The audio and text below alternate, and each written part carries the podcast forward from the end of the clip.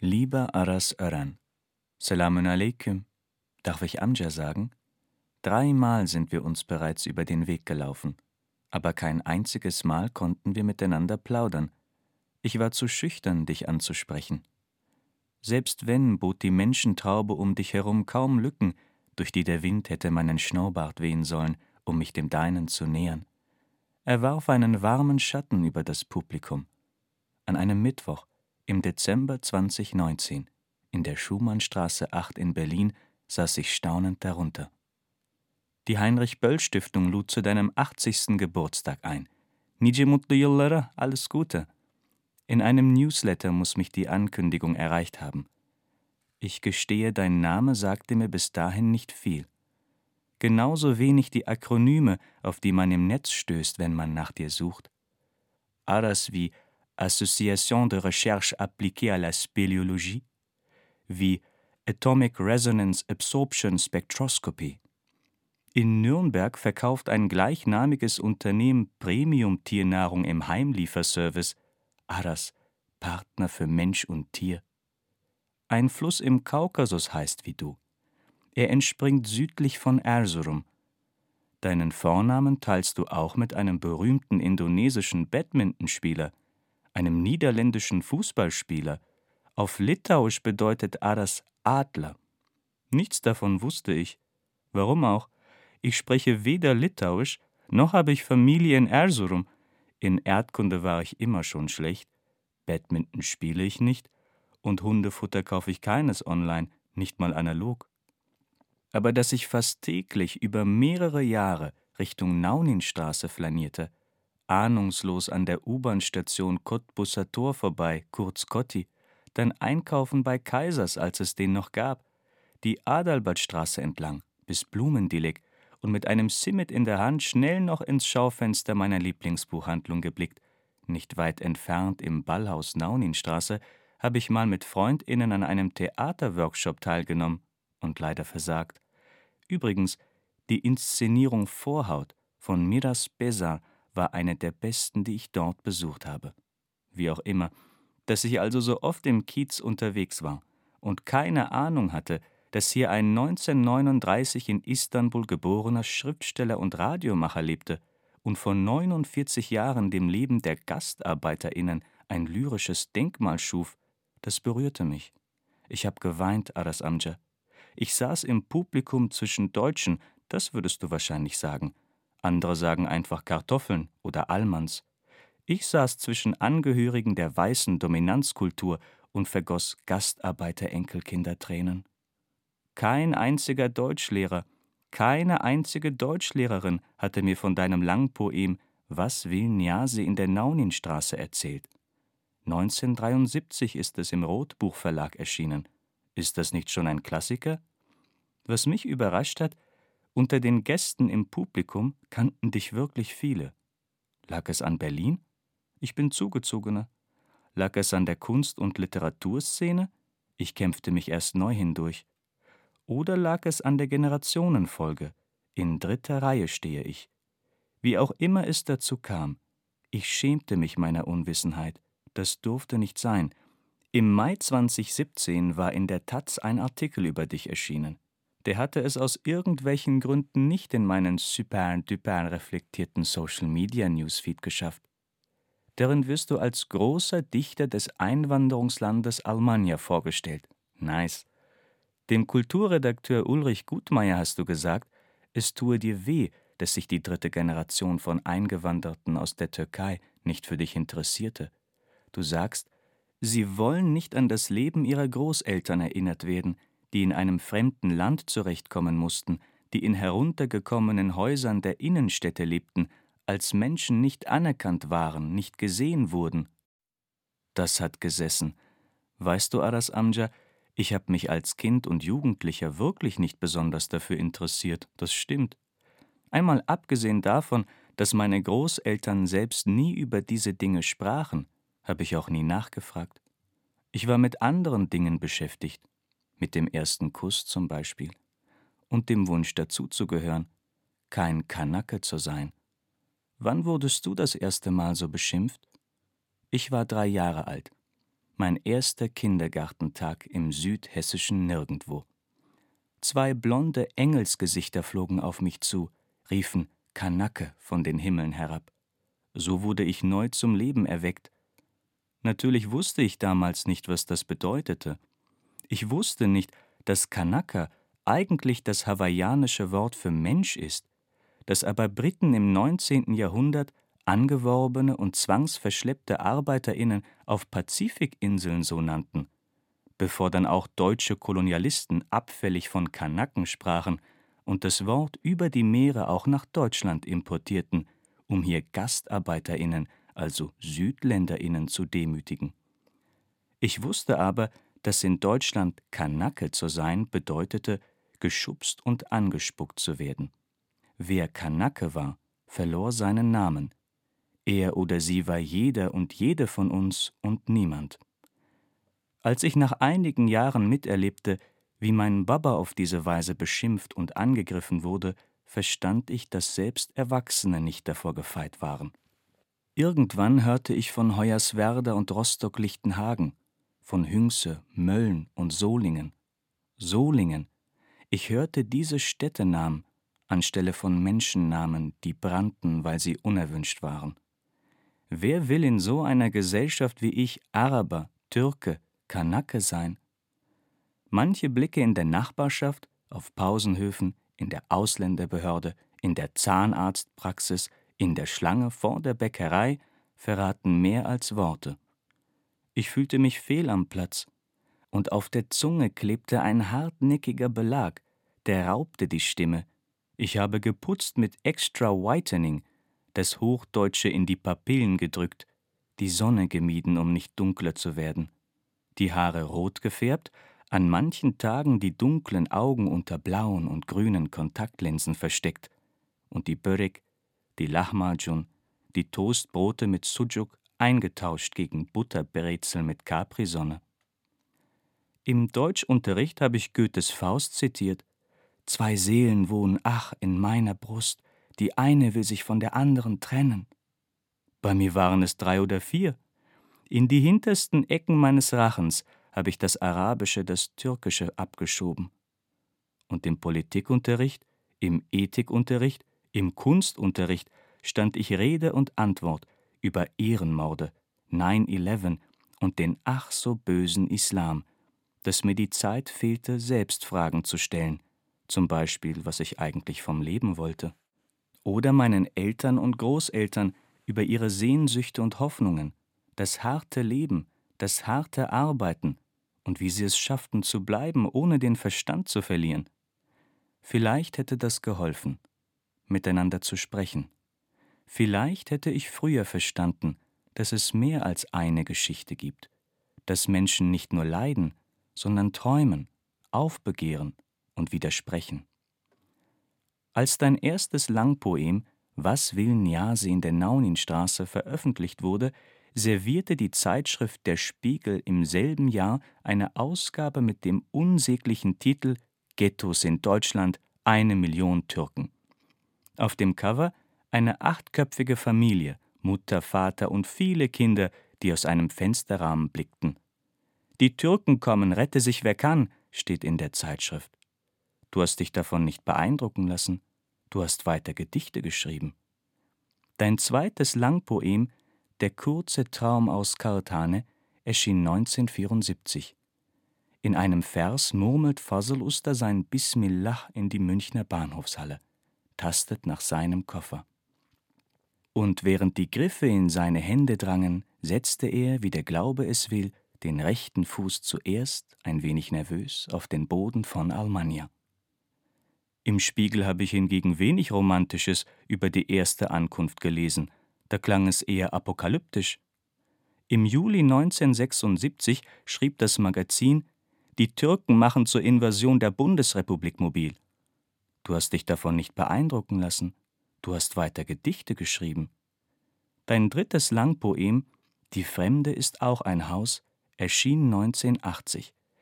Erinnerst du dich, wie im selben Jahr der Spiegel Berlin bezeichnete? Als größte Türkenstadt diesseits des Bosporus. In Moscheen und Koranschulen würden sich Muslime von den Ungläubigen abgrenzen. Und da tauchst du plötzlich auf, Aras Amja, in besagter Zeitschrift, wirst interviewt, nicht Dichter, sondern Landsmann genannt. Das klingt doch wie Vorhang auf, hier spricht der Türke. Du wurdest gefragt, woher die Wut so vieler migrantischer Jugendlicher rühre. Deine Antwort?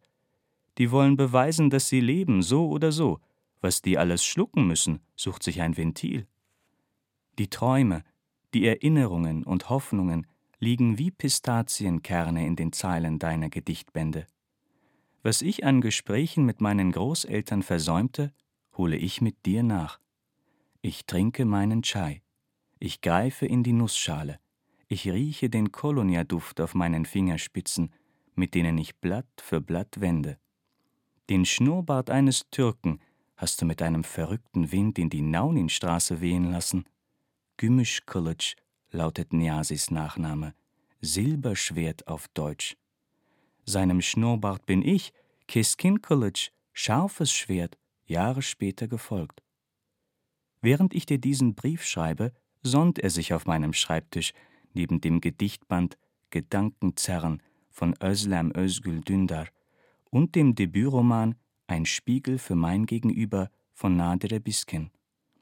Und neben diesen beiden Autorinnen saßt du, einen Monat später, im Januar 2020, im literarischen Kolloquium am Wannsee.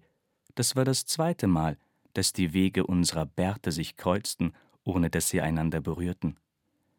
Ich kann mich nicht mehr im Detail erinnern, welche Gedichtzeilen Özlem Özgül Dündar und Nadire Biskin aus deiner Trilogie vorlasen, worüber im Detail gesprochen wurde. Ich weiß aber, dass die Frage der Repräsentation im Raum stand. Wo stehen junge Menschen mit ominösem Migrationshintergrund heute? Wie viel Platz räumt der Literaturbetrieb ihnen ein? Und was machen Herkunft, Migration, Diskriminierung mit dem eigenen Schreiben? Özlem Özgül Dündar ist in Solingen geboren. Sie war zehn Jahre alt, als dort am 29. Mai 1993 zwei Frauen und drei Kinder bei einem rechtsextremen Brandanschlag auf ein Wohnhaus ums Leben kamen. Gürsün Ince, 27 Jahre alt. Hatice Genç, 18 Jahre alt. Gülistan Öztürk, 12 Jahre alt. Hülya Genç, 11 Jahre alt. Saime Genç, vier Jahre alt. Die Erinnerungen haben Dündar irgendwann eingeholt. Sie schrieb das Hörspiel Türken Feuer, ein Gedankenspiel. Wie man sich das vorstellen kann, sich vorstellen soll, wie das einfach nicht in den Kopf geht, lässt Dündar eine Stimme stottern, völlig entsetzt und fasziniert über die ehrfurchtsvolle Tat dieser Frau, Gürsün Ince, die sich für ihre dreijährige Tochter opferte und mit dem Kind im Arm aus dem Fenster sprang. Das Opfer, das zur Heldin wird. Die Mutter, die sich im Sprung aus dem Fenster wendet, das Kind im Arm, ja den eigenen Körper im Flug dreht, um auf dem Rücken zu landen, um auf dem Rücken zu sterben, damit das Kind überlebt. Und es hat überlebt. Wie man sich das vorstellen kann, sich vorstellen soll, dass dein eigener Sohn das Feuer legt. Auch das lässt Dündar fragen und stottern, völlig entsetzt und zweifelnd. Dein Sohn, der Ausländer jagt. Wie kann das sein? Das kann nicht sein. Blaulicht und Polizisten und dein Kind, das aufs Revier gebracht wird. In ihren Händen keine Maschinenpistolen, auf ihren Köpfen keine Stahlhelme, an den Füßen keine Stiefel. Das schreibst du in einem Gedicht, Aras Amja. Es stammt aus Nermins Mann Ali und die Sache, weshalb Ali nicht nach Hause kam. Es passt. Und es passiert. Ich glaube, das soll es bedeuten. Ganz unvorhergesehen, auch wenn man es kaum erwartet. Und die Bilder, die man im Kopf hat, nicht passen. Es passiert. Auch ohne Maschinenpistolen, Stahlhelme, Stiefel, ohne den Hakenkreuz tätowierten Klischee-Nazi um die Ecke. Ihr dreckigen Ausländer, rufen in diesem Gedicht Arbeitskollegen alle nach Feierabend zu und spucken auf den Boden, machen ihn zum Schuldigen für die Kurzarbeit, die Schikanen. Auf dem Heimweg zieht ihn Klaus in die Kneipe. Ali, du bist mein Freund, habe er immer gesagt. In der nächsten Gedichtzeile liegt Ali schon im Krankenhaus mit gebrochenen Rippen und blau angeschwollenen Augen. Das ist eine deutsche Geschichte. Das ist deutsche Literatur. Und trotzdem wird dein Langpoem als der Beginn einer Gastarbeiterliteratur bezeichnet. Mir bleibt das rätselhaft, auch wie es dann um die Gedichtzeilen in Frau Kutzers Traum bestellt ist. Wie sie sich im Lamé-Kleid mit goldenen Fäden durch die Kristalltüren des Hotel Adlon träumt, ihr Mann im Smoking und dem Duft von frischen Linden und wieder aufwacht im Alltag der Kreuzberger Arbeiterklasse inmitten der Nauninstraße. Ist das auch Gastarbeiterliteratur? Wenn schon dieses Label, können die jubelnden KommentatorInnen, die begeisterten KritikerInnen bitte, bitte das R in Örern rollen und das Ö nicht so ewig lang ziehen und das E bitte, bitte in die Lüfte heben. Apropos Namen und Labels im Literaturbetrieb. Verlag X hat schon eine wie du. Das ist ein Satz, den die Autorin Nadir Biskin oft zu hören bekam. Im Gespräch mit dem Kammer-Magazin über den steinigen Weg bis zum Debütroman sagt sie, derselbe Verlag X hat aber natürlich zig Maries, die sind nämlich Individuen. Als zeitgleich auch mein Buch Muslimaniac eine Heimat in einem Verlag suchte, ein Essay über die Geschichte und Gegenwart des antimuslimischen Rassismus, regnete es erst Desinteresse und Absagen, man habe schon jemanden im Programm. Ich warte bis heute auf das angebliche zu viel an AutorInnen, die sich diesem spezifischen Rassismus gegen MuslimInnen unter dem Deckmantel der Meinungsfreiheit und Religionskritik nähern, die Perspektiven widerständig umkehren. Stattdessen ertrinken wir am Überfluss populistischer Parolen, die Überfremdung und Unterwanderung, die Clankriminalität und politischer Islam in unsere Hälse spucken. Wie viele StichwortgeberInnen sind schon auf Sarrazins Bestseller gefolgt? Der Büchermarkt wird geflutet mit dem Horrorgenre. Wird den besorgten LeserInnen nicht langweilig? Fühlen sie sich nicht veräppelt bei diesen ewigen Wiederholungen der immer gleichen Geschichten über die Gefahr der Islamisierung? Ist das nicht schon abgegessen? Offenbar nicht. Wo Nachfrage besteht, wird das Angebot folgen. Und das Schreckgespenst Islam ist nun mal attraktiv. Es lässt so schön gruseln und erklärt die Welt so einfach. Eine Karriere, gegen die man nur schwer anschreiben kann. Nachdem Muslimaniac im September 2021 erschien, fragte mich der Journalist Cheyenne Rias in einem Interview, ob ich wirklich ein Buch über antimuslimischen Rassismus schreiben wollte oder nicht viel lieber einen Gedichtband. Das hatte mich bisher noch niemand gefragt, das brachte mich zum Schmunzeln. Ja, Rassismus lenkt uns ab, auch von uns selbst und dem, was uns eigentlich wichtig ist oder wäre, wenn wir uns nicht mit ihm herumquälen müssten. Ich glaube weiterhin, dass diese Wahl nicht in jedem Fall besteht. Es ist ohnehin kein Entweder oder. Ich werde weiter darüber und dagegen schreiben müssen. Das ist in gewisser Weise eine Realität, die dazugehört, egal wie sehr wir die Kunst der Verdrängung über die Jahre perfektionieren, sei es aus Selbstschutz oder weil wir den Rassismus nicht wahrhaben wollen. Aber natürlich sind Menschen mit Rassismuserfahrung keine hoffnungslos verlorenen Opfer. Und den Handlungsspielraum, den Menschen entwickeln, um sich eben nicht ein Leben lang ablenken zu lassen und stattdessen ihre Träume verwirklichen, will ich nicht unterschätzen, nicht mehr. Ich bin und bleibe Lyriker, Gedichte zu lesen hat mich gerettet, Gedichte zu schreiben auch. 2018 reichte ich das erste Mal ein Gedicht für eine öffentliche Publikation ein. Darin ließ ich das lyrische Ich auf Babas Teppich über den Kotti fliegen, den Orientträumen junger Hipster entfliehen und neu erwachen. Ich schrieb, aus dattelsüßem Schlaf rauch ich sie alle Shisha breit, trink ich den Gin in meiner Flasche, hab tausend und drei Wünsche frei. Dieses Gedicht erschien in der Anthologie Heimatlos, herausgegeben von Taudi Padmanathan und Tamer Düsyol, den GründerInnen des Erfurter Kollektivs Kanakistan, wo die Idee zum Band entstand. Da war das Wort wieder, das mich in meiner Kindheit und Jugend auf Schritt und Tritt verfolgte. welch ironische Kehrtwende, dass er am Anfang meiner lyrischen Reise steht. Den Schimpfnamen anzueignen, der herabwürdigen und ausgrenzen soll, sich ihn überzuziehen, umzudeuten, um zu widersprechen, wird zu einer subversiven Praxis. In ihrem Zeichen kämpft bis heute ein Volk in Neukaledonien um seine Unabhängigkeit. Die pazifische Inselgruppe ist weiterhin unter französischer Kontrolle. Es nennt sich Kanaki und sein kolonisiertes Land Kanaka. Dass das Wort auch in Deutschland seit den 90er Jahren zu einer widerständigen Selbstpositionierung unter hier Kanakisierten wurde, ist Teil einer Globalgeschichte, die von Fremd- und Selbstbestimmung erzählt.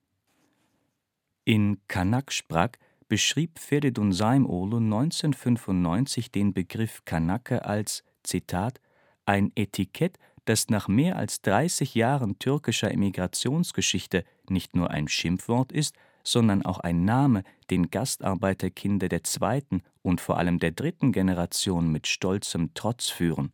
Zitat Ende. Saim Olo reiste durch Almania, um die Wortgewalt des Kanaken für sein Buch einzufangen.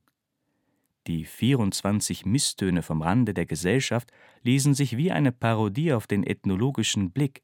Hier sprechen Kanaken zurück, jedenfalls in künstlerischer Nachdichtung. Plötzlich klingt der Schimpfname, der erniedrigt, nicht mehr so bedrohlich, wenn er der eigenen Zunge entspringt, wenn sich Kanakisierte die Diskursregeln aneignen und sich des Wortes eigenmächtig bedienen, um zurückzusprechen. Das heißt auch Anerkennung verlangen. 1998 gründete sich das aktivistische Bündnis Kanakatak. Es klagte den medialen Blick auf Migrantinnen und ihre Nachkommen an. In ihrer medialen Anleitung für einen neuen Antirassismus schreibt Kanakatak, Zitat, wie sie mit der Linse über ein x-beliebiges Straßenbild schweifen und fast immer beim selben Motiv kleben bleiben, die kopftuchbedeckte Frau. Sie suggerieren die vormodernen Fremden, die sie sich niemals von vorne zu filmen trauen. Okay, es reicht, wir als Kanakinnen lassen nicht den Blick auf uns richten. Zitat Ende. Mit diversen künstlerischen Interventionen und filmischen Gegenerzählungen zog das Kollektiv das hiesige Integrationsparadigma ins Lächerliche. Sie riefen No Integration und befragten weiße Deutsche nach ihrer Integration, beschuldigten sie der Abschottung in weiße Ghettos und entlarvten den alltäglichen Rassismus in Deutschland. Neben Kanakistan treten heute auch andere Initiativen in ihre Fußstapfen und erfinden neue Labels. In München mischt etwa das Autorenduo Tunay Önder und Raymet Mustafa mit dem Migrantenstadel die Literaturszene auf einem Satireprojekt von und für grenzüberschreitende Dadaisten und Textterroristen. In ihrem Manifest fordern sie Integrationskurse für Sachsen, islamische Museen in allen Stadtzentren des Landes, kostenlose Kopftücher für alle und bitte nur mehr beschnittene Schwänze in deutschen Pornos. Kanakinnen, Ausländerinnen, Geflüchtete, Migrantinnen, Menschen mit Migrationshinter-, Vorder-, Ober- und Untergrund können sprechen, Sie können schreiben und sich amüsieren, sie üben Kritik und setzen kreative Impulse für Politik und Kunst, in Literatur und Lyrik. So hast auch du, Adas Amja, es vorgemacht. Bei unserer dritten Begegnung in der Akademie der Künste am Hanseatenweg saßt du nicht auf dem Podium, als es im Juni 2022 wieder um Niase in der Nauninstraße ging. Du hattest Probleme mit der Stimme. Geht mich olsun, gute Besserung. Das Gespräch über dein Werk konntest du wenigstens vom Publikum aus mitverfolgen. Du sahst müde aus, aber auch zufrieden und stolz. Dein Verleger Jörg Sundermeier war so freundlich, deine Rede vorzulesen, die du damals zu deinem 80. Geburtstag in der Heinrich-Böll-Stiftung gelesen hattest. Anlass war diesmal eine Premiere, denn das Poesiefestival Berlin lud am letzten Tag feierlich deine Berliner Trilogie auf die Bühne – bearbeitet durch den Lyriker Björn Kulig und in der Inszenierung des Regisseurs Leopold von Verschow. Eine tolle Idee, die Poeme in andere Künste zu tragen. Zu dritt saßen sie mit dem damaligen Leiter des Hauses für Poesie, Thomas Wohlfahrt, im Gespräch. Es wurde gelobt und gewürdigt und applaudiert, das war schön. Doch irgendwie wurde mir im Laufe der Unterhaltungen ganz mulmig unter der FFP2-Maske. Bei all den anerkennenden Worten fehlten die Worte derer, über die gesprochen wurde. Ich frage mich, wie die Runde verlaufen wäre, wenn junge Kunstschaffende, RegisseurInnen, LyrikerInnen auf Color mit dem Poesiegespräch gewesen wären. Hätten sie an der Bühnenfassung mitgeschrieben, am Projekt mitgegrübelt? Klar, wir hätten darüber reden können, ob es das alles wirklich braucht. Ob Migrantinnen und Migrantisierte auf jedes verdammte Panel müssen, in dem es irgendwie um Migration geht. Auch das ist weird. Sie müssen es auch auf andere Bühnen schaffen und zu Themen das Wort ergreifen, die eben nichts mit Migration zu tun haben. Das wünsche ich mir auch, wirklich. Was ich sagen will, es geht weniger um die einzelnen Fälle, als vielmehr um das Symptom eines größeren Problems.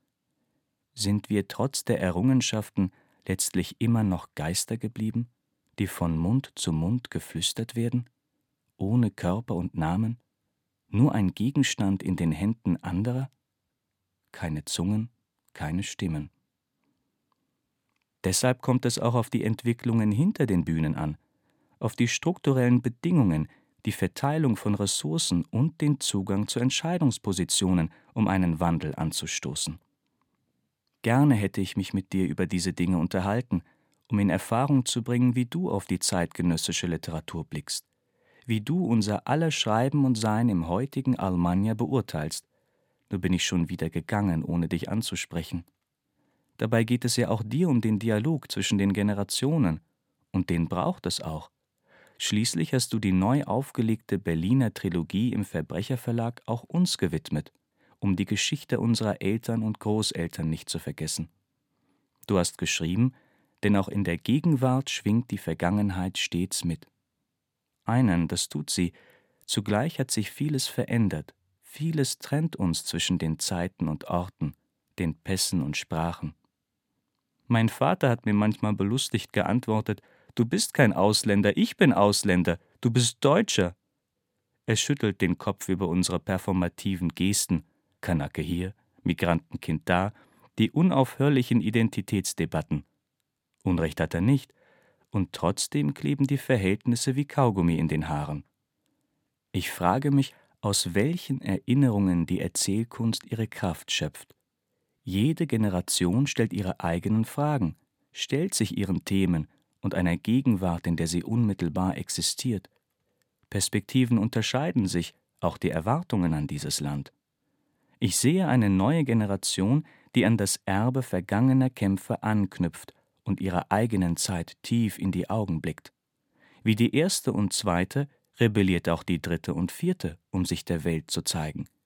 Sie wollen nicht ein Stück vom Kuchen, wie es jetzt so oft heißt. Nein, sie wollen am Rezept mitschreiben, mit den Zutaten experimentieren.